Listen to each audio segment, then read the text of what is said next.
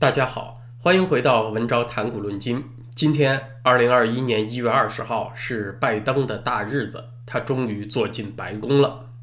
昨天节目当中啊，咱们提到了左派控制国家有三件独门兵器，今后啊，他们肯定会不断的重复拿出来用的啊，所以咱们多强调一下，大家以后碰到了就知道怎么鉴别了。第一件兵器呢，就是发明新名词儿，其实呢，就是把一些过去很有争议，甚至是很激进、很有颠覆性的主张啊。用一个很时髦的新名词儿重新包装一下，这样你听到呢就不会和过去的那种争议性的负面印象联系起来，就比较容易接受了。比如啊，这个政府干预市场，你一听政府干预市场肯定不好，为什么呢？因为自由市场嘛，自由两个字儿啊，听起来更舒服，他就给你换个名词儿，叫做负责任的资本主义。你一听负责任是好事儿啊，对吧？是不是接纳起来就更容易了呢？再比如把过去那个。坐在家里等着政府发钱，天上掉馅儿饼的不劳而获福利啊，原来叫做基本收入计划，现在呢换个新名词儿啊，是那个绿色新政的一部分。你一听绿色啊，又觉得呢是比较好的，又容易接受了。还有呢，奥巴马时代啊，曾经推出过一项政策，就是对于那些未成年就进入美国的非法移民，暂缓遣返。这项政策，奥巴马呢后来又把它扩大升级，希望惠及三百七十万非法移民。这项非常有争议的政策呢，却有一个非常光辉和温馨的名字，叫做“追梦人计划”。你一听人家是追梦人啊，是不是一下子同情之心油然而生啊？瞬间，这个道德的光圈就放大了几个光环，甚至还给你加了几个滤镜啊，来点柔光效果，马上这个镜头效果就不一样了。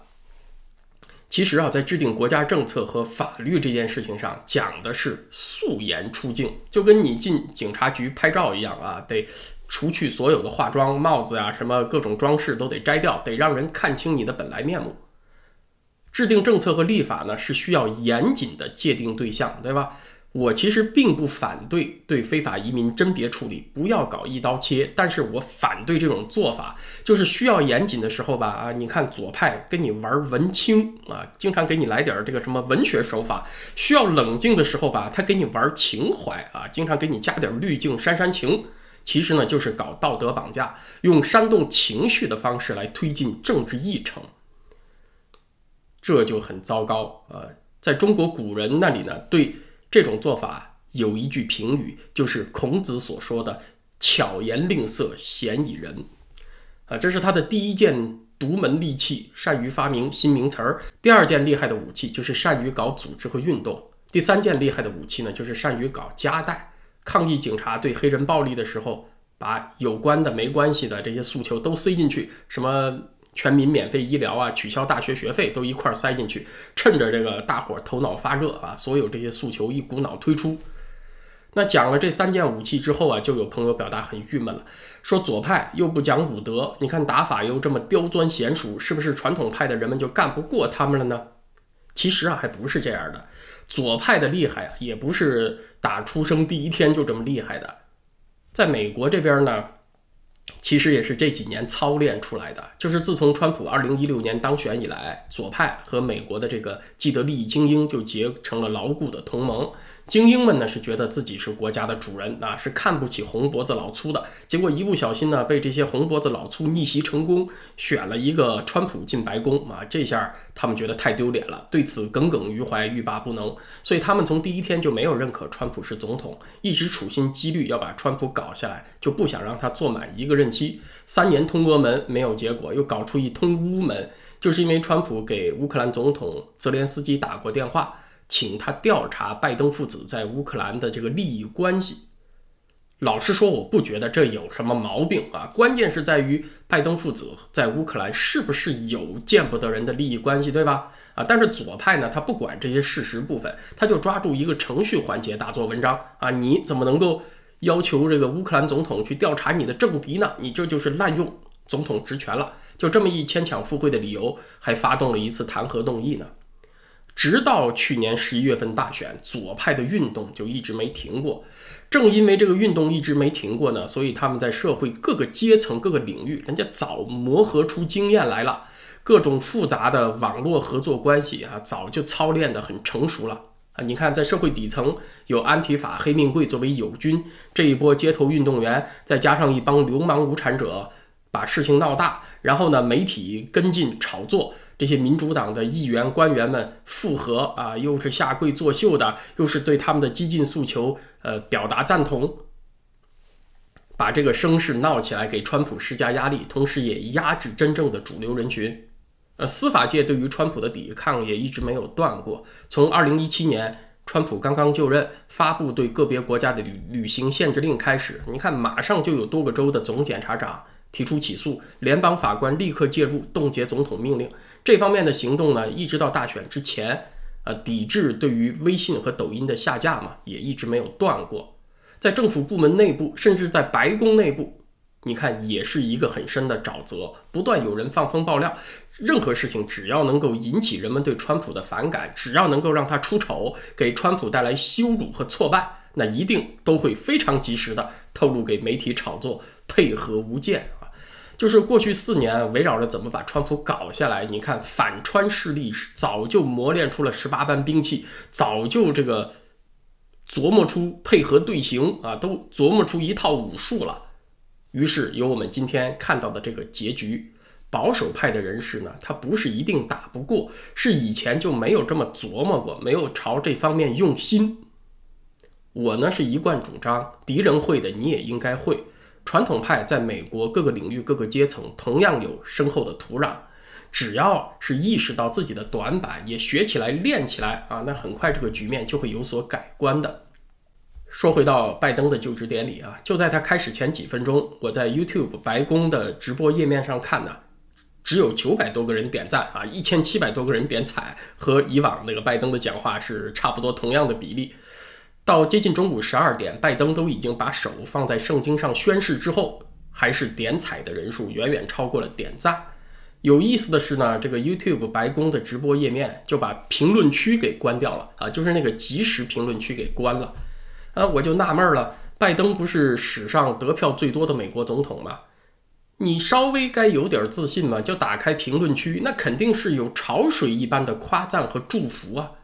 你有必要那么心虚关闭吗？啊，那就说明拜登实际上是知道啊，他到底在真正的民意当中有多少支持的。所以呢，这算是继民主党有议员提出在国会山外面建围墙，把国会和我们人民隔开之后啊，拜登也搞了一次隔绝运动，就是在 YouTube 直播的时候，第一刻就不准人们发言，把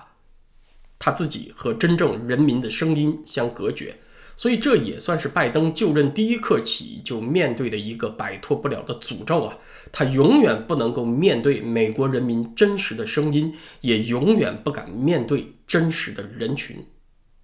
然而，就在他今天的演讲当中，就职演讲当中还说这是美国民主的胜利啊！这不是非常有讽刺意味的吗？川普今天离开白宫啊，和家人一起坐飞机到了佛罗里达州，一下飞机啊，在路上。就受到了民众的夹道欢迎，这和拜登的冷清就职典礼相比，那真是冰火两重天。川普今天早上离开白宫之前，他作为总统最后一次对媒体讲话啊，意味深长。他说了这么一句：“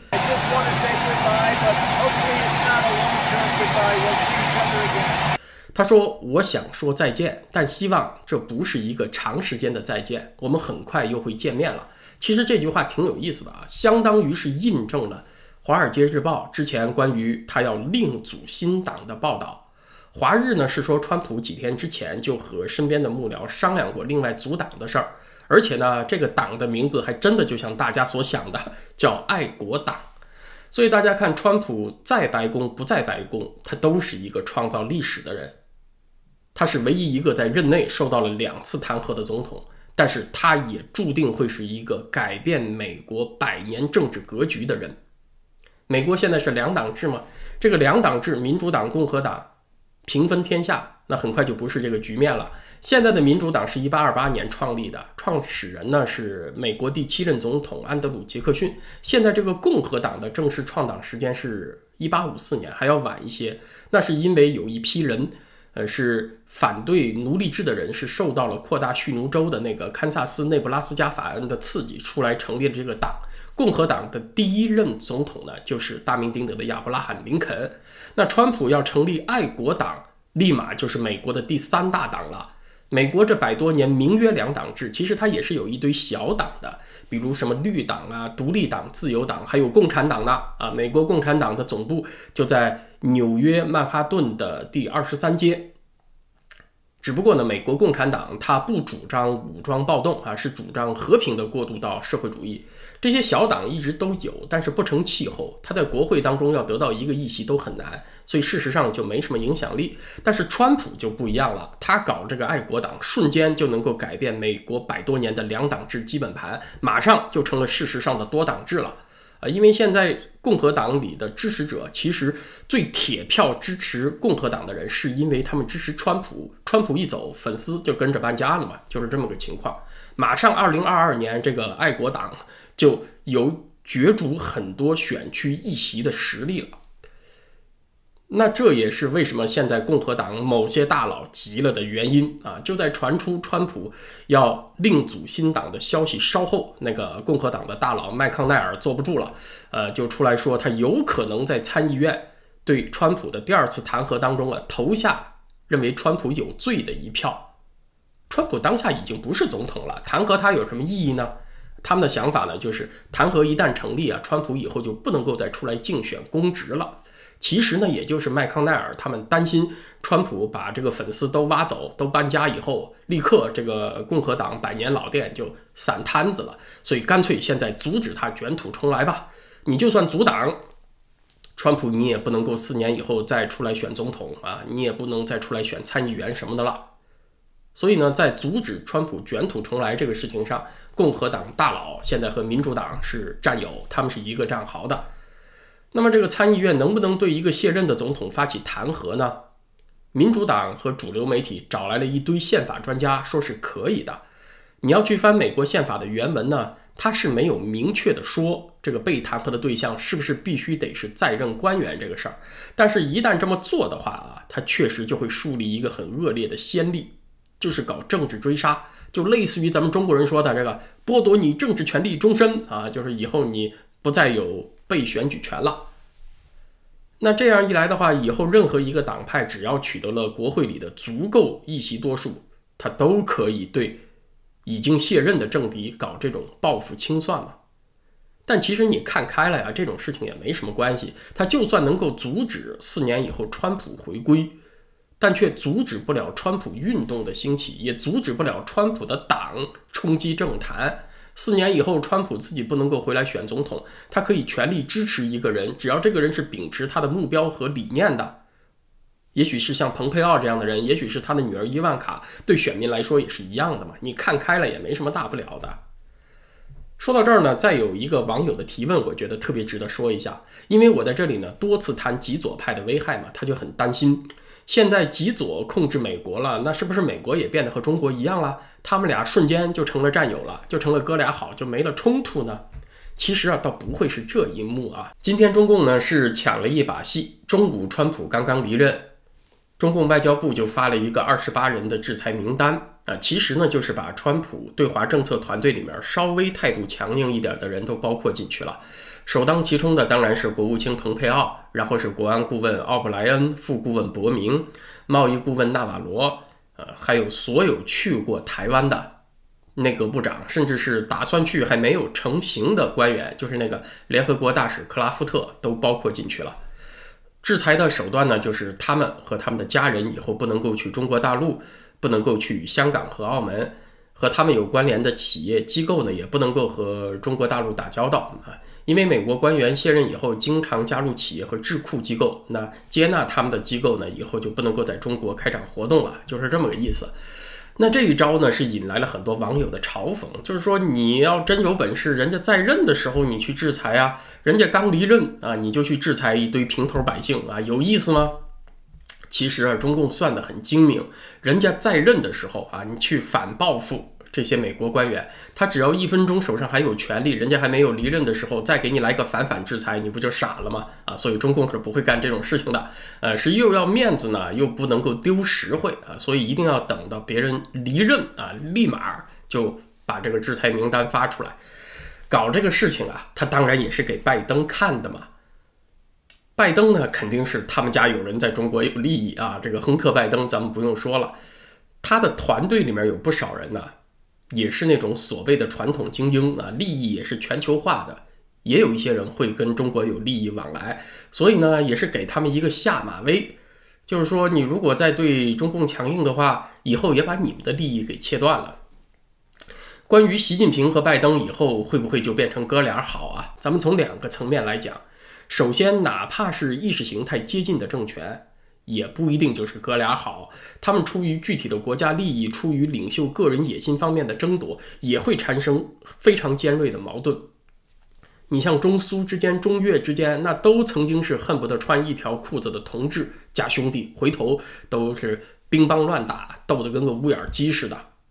美国现在呢，左风当道。它会造成个人自由的流失，它会造成政府对个人生活领域的不断干预，但是它离走向集权呢，还是有一段路程的啊。在这段过程当中呢，中美在一些领域的尖锐对立还会延续，比如在南海啊，在和台湾的关系，在知识产权这些方面。那拜登的问题呢，是一个他足不足够应对这些挑战的问题，就是他胜不胜任的问题，是个输还是赢的问题。当然，我们也要看他会不会由于自己家族和中国的利益关系，做出有损于原则的让步。拜登现在这方面，大家把他盯得也很紧，说他一上来就把这些有冲突的领域公然取消了，比如关税也不加了啊。量拜登现在还不太敢，他最起码刚上任几个月啊，这方面得稳一稳。而中共的意思呢，也不是说让拜登立刻就来个一百八十度大转弯。他制裁川普任内的官员的意思啊，主要是想把像美台关系升温这些事情的势头给停住。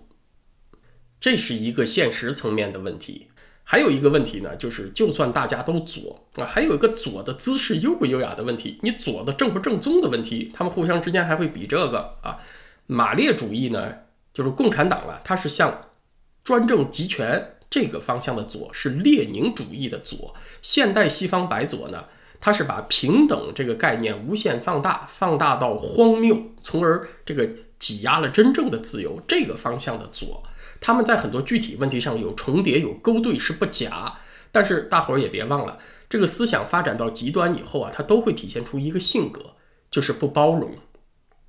在中国呢，就是压根儿哈，你说党一句坏话都不行，这个说习近平一句坏话都给你抓起来扔进监狱啊。在美国呢，它是政治正确不容挑战，这种不包容，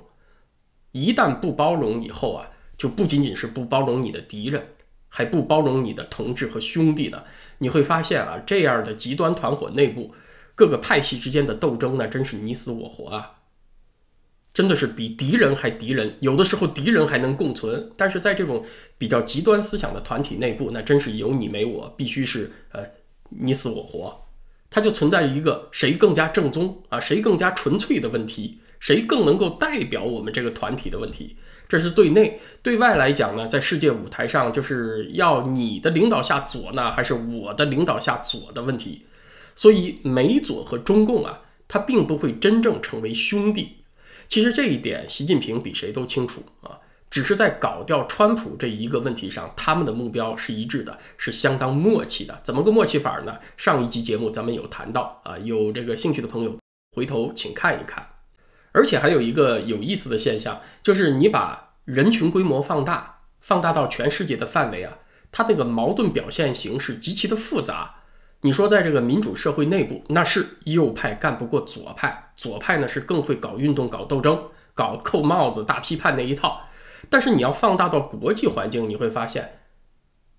白左政府又干不过共产党，因为他们那点小伎俩，在老共看来又很幼稚可笑，收拾他们就跟玩儿似的，把他们骗得一转一转的。这些小白左在自己社会内部确实是不讲武德的，可是呢，要知道共产党比你更加不讲武德啊。你要耍流氓，他比你耍流氓高好几个段位呢啊！你是打不过他的。可是中共呢，又对那些讲原则不妥协的西方保守派啊，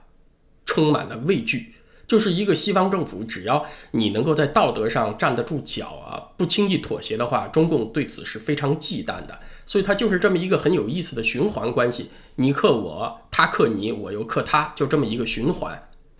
今天这个日子呢，注定是要被历史所铭记的。二零二一年一月二十号，我这里呢，仅向川普总统四年以来做出的卓越贡献表达敬意。一月六号那天冲击国会事件发生以后啊，有很多大咖出来说话啊，让大家稳定情绪，不要对民主丧失信心。民主是有强大的自我修复和纠错能力的。对此我深表赞同，民主肯定是有强大自我纠错能力的啊。所以拜登这个错误以后是会被纠正的。青山不改，绿水长流。我相信川普总统来日还能再见。今天咱们聊到这儿啊，明天星期四，我计划呢是在咱们的会员网站文招点 ca 上，我挑出一些呃会员网友近期提出的比较有深度的问题，咱们来讨论互动。YouTube 上咱们星期五再见，谢谢大家。